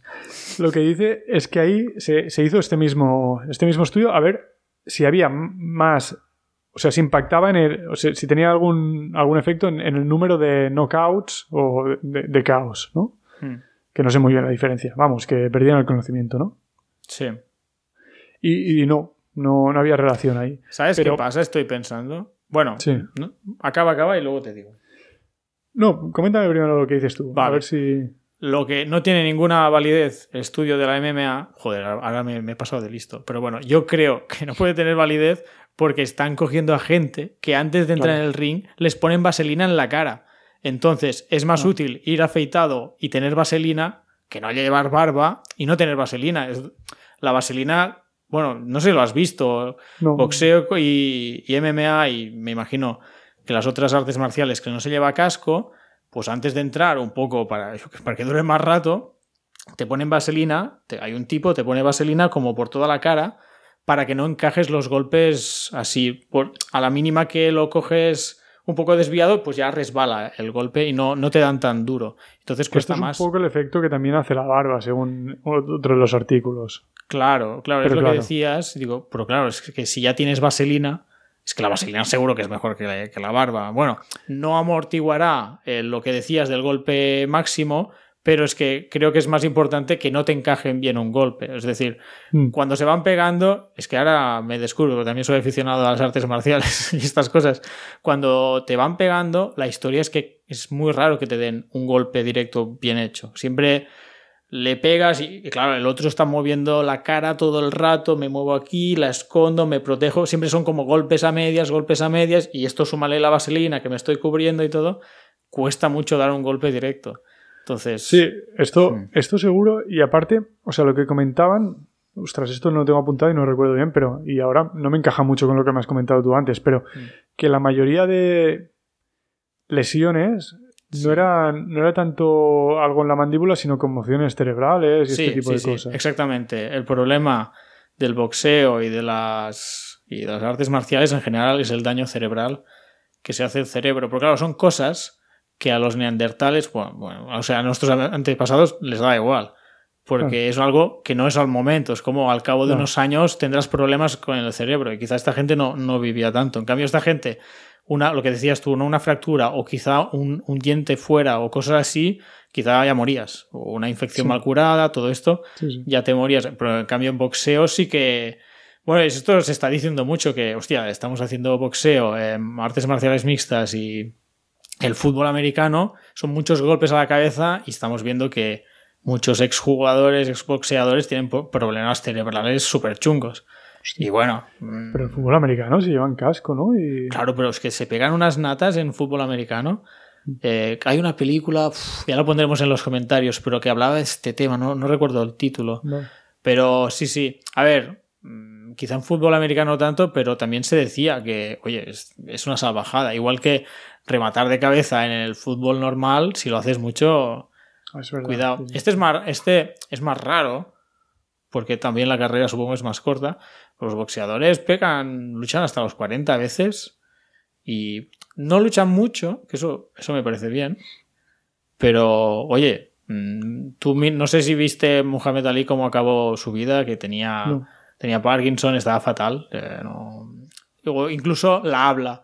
Mucho, mucha gente te pone vídeos de, de boxeadores al principio y al final de su carrera y ves que no sé cuál es el verbo, pero que no que arrastran las palabras, que les cuesta vocalizar. Es bueno, claro, es algo que no está como muy demostrado y tal. eh, estos deportes mueven mucho dinero, pero está clarísimo que no es bueno para la salud que te, den No, golpes en la cabeza. sí. No- nueve de cada diez médicos recomiendan no boxear, ¿no? Eso seguro. Sí, Pero- bueno, es que pero es que es una tontería con una, cabe- con una catedral, pero solo que llevaran casco. Solo Ya, que llevaran casco. No, no, habría caos, ¿no? Como- No, entonces habría caos, pero muy pocos. Y lo que a la gente le gusta ver son caos. Y entonces no, no, se, ponen, no se ponen cascos. Pero es que le- les estaría salvando la vida a un montón de sí, gente. sí, Pero, no, pero lo bueno. niego. Bueno, como he hecho aquí un, un spin-off del Sí. programa de hoy, perdona, ¿eh? que se No, me ha no, alargado. Está bien. Bueno, esto pasa, que un día miras un documental de boxeador y Sí, sabes de y la verdad es que hemos dicho, bueno, va, yo creo que llegamos a comer porque esto en Sí, una sí. hora nos lo Uh. quitamos de encima y... Súper tarde. ¿Cuántos Sí, nos sí. quedan, Marc? ¿Uno? A ver, dos? estamos... eh, Bueno, acabamos rápido. que ¿cu- este- ¿Cuál le hemos dado ahora? ¿El de economía paz. lo teníamos? El de la paz. Pues dale tú al de medicina, va. Ah, bueno, no, ahora ya has hablado tú, le he hecho yo... Sí, vale, habla tú otra vez. Bueno, este no- estos nos los sacamos un poco rápido de, Sí. de encima porque son el de física y el de cinética. Y Vale. la verdad es que me los, me los he- el de física no, no he entendido mucho y esto habla un poco mal de mí porque es el área a la que me dedico, pero bueno. no, no, no a la física, sino bueno, ahora os comento. El de física lo, lo, lo dan a, bueno, a gente de Países Bajos, Italia, Taiwán y Estados Unidos. Alessandro Corbetta es el primero que me sale por aquí, que supongo que es el taiwanés, ¿no? Mm. No, el, el italiano. Em, perdón, qué malo. Eh, Muy bien. Jasper Neusen, Chung Mi Lee y y Roberto, Roberto Benzi y Federico Toschi. Vale, pues por realizar experimentos para aprender por qué los peatones no chocan constantemente con otros peatones. Muy bien. Pues básicamente han estado probando modelos de, creo, de predicción de si iban a... No, no sé, al final, cuando decía yo me dedico a esto, pues hago, hago modelos a lo mejor de cómo se mueven los peatones en, en una estación de, de tren, ¿no? ¿En serio? Hostia, madre. Qué bueno. Sí, para ver si, pues cuando haya más demanda en el futuro, si, dónde habrá cuellos de botella, donde, pues aquí a lo mejor hay que poner una escalera más porque no, porque Vale. no va a funcionar, lo que sea. Total, que, que sí que es verdad que aquí hay muchos modelos detrás de predecir cómo, cómo la gente decide cómo cambia de dirección y estas cosas, ¿no? Pero bueno, yo tampoco le he dado tanta gracia. Yo creo, yo creo que la, la gracia viene que le han dado el de física a estos por predecir, o sea, por, por- para aprender por qué los peatones no chocan constantemente con otros peatones y a la vez han dado otro al que han llamado de cinética, Sí. que es, es Japón, Suiza, Italia, Hitachi Murakami, Claudio Feliciani y Yuta Nishimaya, Nishiyama, perdón. Ah, no, y otro, Hay y otro. Katsumiro Nishinari. Vale. Hombre, es que ya que han ganado el premio, que Katsumiro suena a chiste. Casimiro. Katsumiro mola. Katsushiro. Bueno. Katsuhiro. Katsushiro. Katsuhiro. Bueno, Uf, qué difícil, Mark. Da igual. Katsuhiro. Vale. Total, por realizar experimentos para saber por qué los peatones a veces chocan con otros peatones. O sea, más o Son menos. un poco troll también los que dan los premios, ¿eh? Hay un poco de, de mala leche, yo creo, aquí. ¡Ay, mira! Ha salido un, un experimento que tal y el otro dice lo contrario. Vamos a darles el premio a los dos. Que hace gracia, pero no dice lo contrario. O sea, uno es por qué, a ver, por qué no chocan constantemente y este por qué chocan a veces. A veces, o sea, no es contradictorio al final. Ya. Es lo mismo, ¿no? Y este sí que me lo he leído un poco más y, y vamos, al final pues estaba, estaba bien. Lo, lo que hacían es que tenían gente, justamente creo que era en una estación de, de tren, en Japón, no sé si era en Japón. Bueno, total, que primero todo el mundo iba atento, sin distracciones. Y luego a unos cuantos, en otro experimento paralelo, a unos cuantos les daban teléfonos móviles y iban mirando el móvil, ¿no? Y la conclusión a la que llegaban es que, claro, los del móvil tampoco se chocan, ¿no? Pero eh, esto, una cosa que ocurre, y en estos modelos que utilizamos para los peatones, eh, esto pasa, es que cuando ha pasado un rato, aunque tengas gente andando aleatoriamente de un sitio a otro, o sea, aleatoriamente me refiero que no le estás marcando por dónde tiene que andar, Vale. pero sabe dónde tiene que ir, eh, acaban formándose flujos Nos comportamos como fluidos cuando somos un grupo de gente. Un poco sí, o sea, tú te, te- te vas poniendo detrás de gente que anda en tu misma Sí. dirección para no ir chocando y se forman dos direcciones, aunque en realidad no, no haya nada que diga por aquí hacia allí y por aquí hacia allá. Hmm. No, pero, pero se acaba formando. ¿Qué pasa? Que cuando la gente está mirando el móvil no está tan atenta a, pre- a predecir tantos pasos por delante, con lo cual eh, reacciona más sobre la marcha. Cuando ve que va a chocar, reacciona, ¿no? Y provoca un poco más de caos y tardan más en formarse estos, estos flujos. Y, y que, y la conclusión que no se esperaban tanto, pero a la que llegaron, es que cuando esto pasa, no solo los, no- los distraídos eh, reaccionan más tarde y de forma más caótica, sino que también los que no están distraídos también, porque les es más difícil predecir qué van a hacer los distraídos. Mm. ¿no? Cu- Cuando ves a alguien de cara que te está mirando, más o menos por la mirada sabes qué va a hacer. Bueno, bueno, yo soy el típico que mira uno fijamente los ojos y los dos giramos al mismo lado. Entonces soy muy buena persona y digo, ay, perdón, y me muevo al otro lado y el otro hace lo y mismo. también. Y un día lo hice diez veces y cuando llegamos chocamos. Dije, bueno, es el puto amo, llevas aquí media hora. ¿Chocasteis? No, es coña.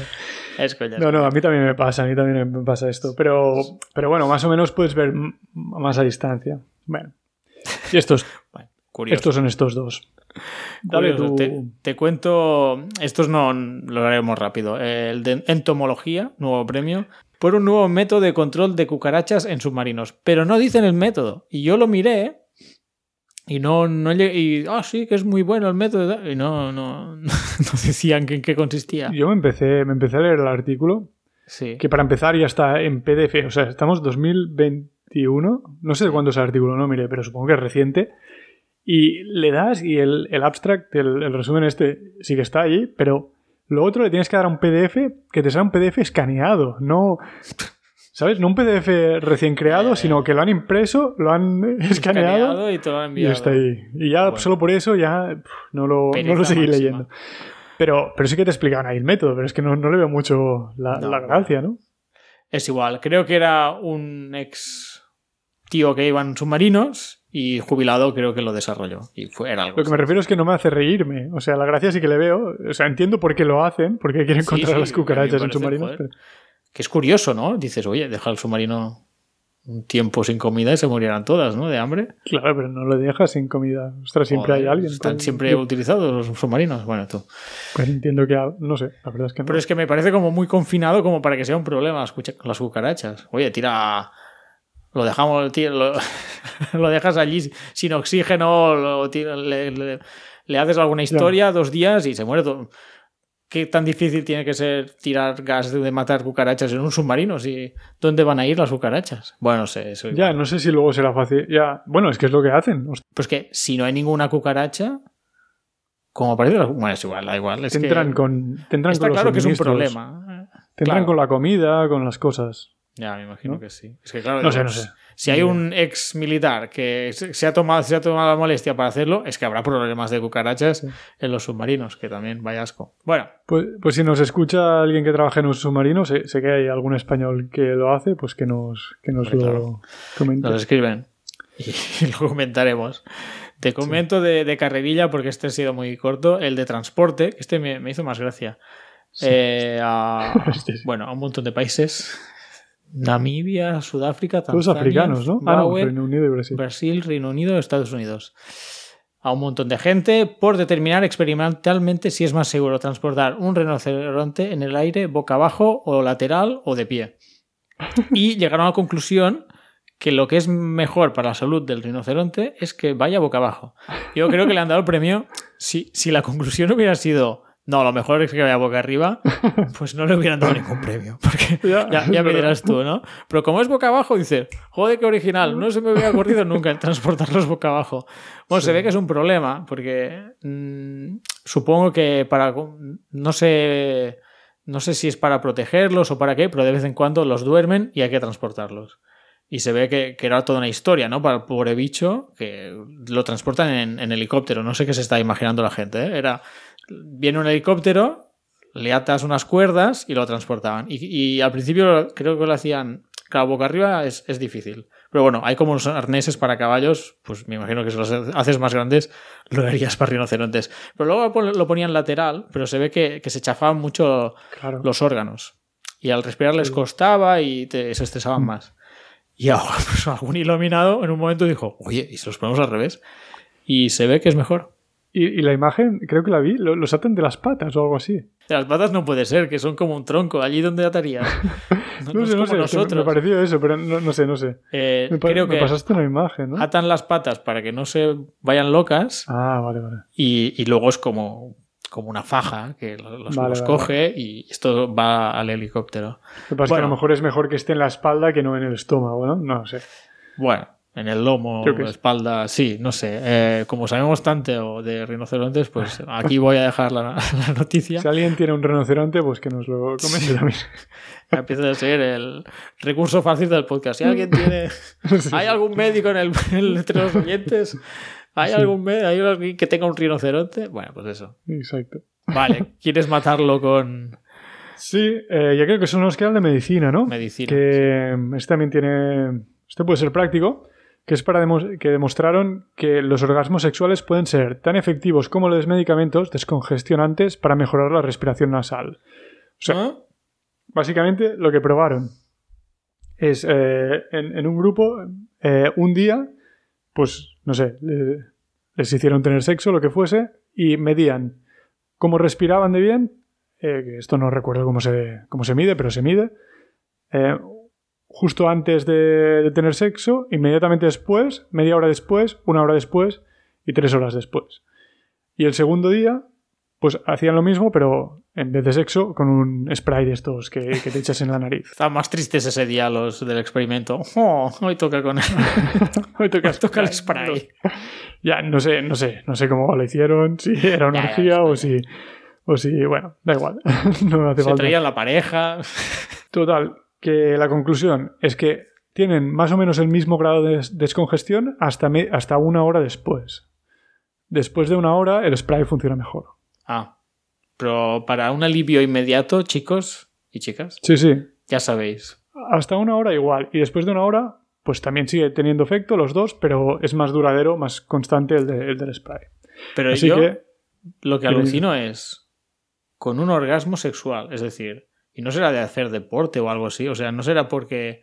O sea, tiene que ser un orgasmo sexual, ¿no? Es que no... sí, por lo que dicen es cuando acabas, pues sí. es como- No sé, no sé, no sé. Pero supongo que suelta, no sé. Tendrás algún tipo de, hor- de hormona, yo qué sé. No, no sé, no sé cómo funciona. La- lo que hay detrás no lo, no lo Vale, vale, vale. No, pero, pero es curioso. no Bueno, hacemos otro llamamiento, Mark. Si hay algún... si alguien tiene comprobado o sabe por qué el o no orgasmo le funciona. sexual... Si alguien puede probar las dos cosas y comentarnos, pues Sí. que nos Sí. Bueno, mira, ya tenemos deberes para el día siguiente, ¿eh? Probar si te descongestiona. Haz el experimento y ya está. Bueno, Mark, Sí, creo que hemos acabado, ¿no? Se nos ha ido el tiempo. yo creo que sí, lo tenemos. Eh, recomendar, bueno, os vamos a poner en la descripción la web de improbable.com para que miréis esto. Sí. Y algunos libros. Hay, hay algunos libros de que ha escrito el Mark Abrams, este, el, el que los eh, inició, ¿no? Sí. Em, y, y bueno, pueden estar bien. No, no sé, no nos los hemos mirado, así que lo que sí que recomendamos es escuchar La Boardilla. Eso sí. Estos, Sí, sí, si queréis sí. tener un libro sobre los Ig Nobel, pues comprarlo a través de nuestro enlace, pero no nos los hemos leído. Vale. No, no engañamos a nadie. Ahí está uno de cocina, de los Ig Nobel, que, que se ha hecho con, con distintos ganadores de Ig Nobel. ¿Pero tiene algo que ver o es que solo son recetas hechas por ganadores de Ig Nobel? Mira, si quieres, voy ahora un momento a la No, reseña. no, no, da igual.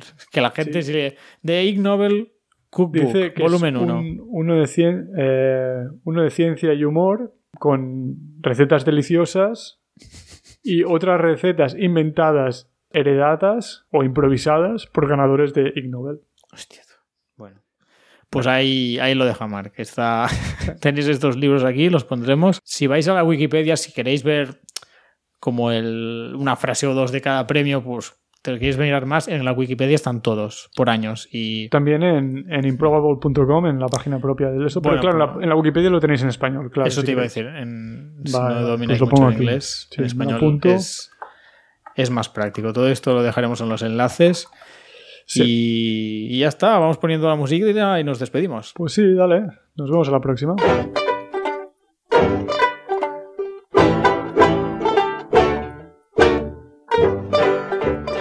Bueno, pues muchas gracias por escucharnos. Eh, no sé si os ha gustado, y ya, lo sabéis, desde donde nos escuchéis le dais al like, estas tonterías que se dice siempre, pero a nosotros nos ayudaría a crecer. Estamos haciendo esto con mucha ilusión, le, ponemos ganas, bueno, no- tampoco muchas, pero...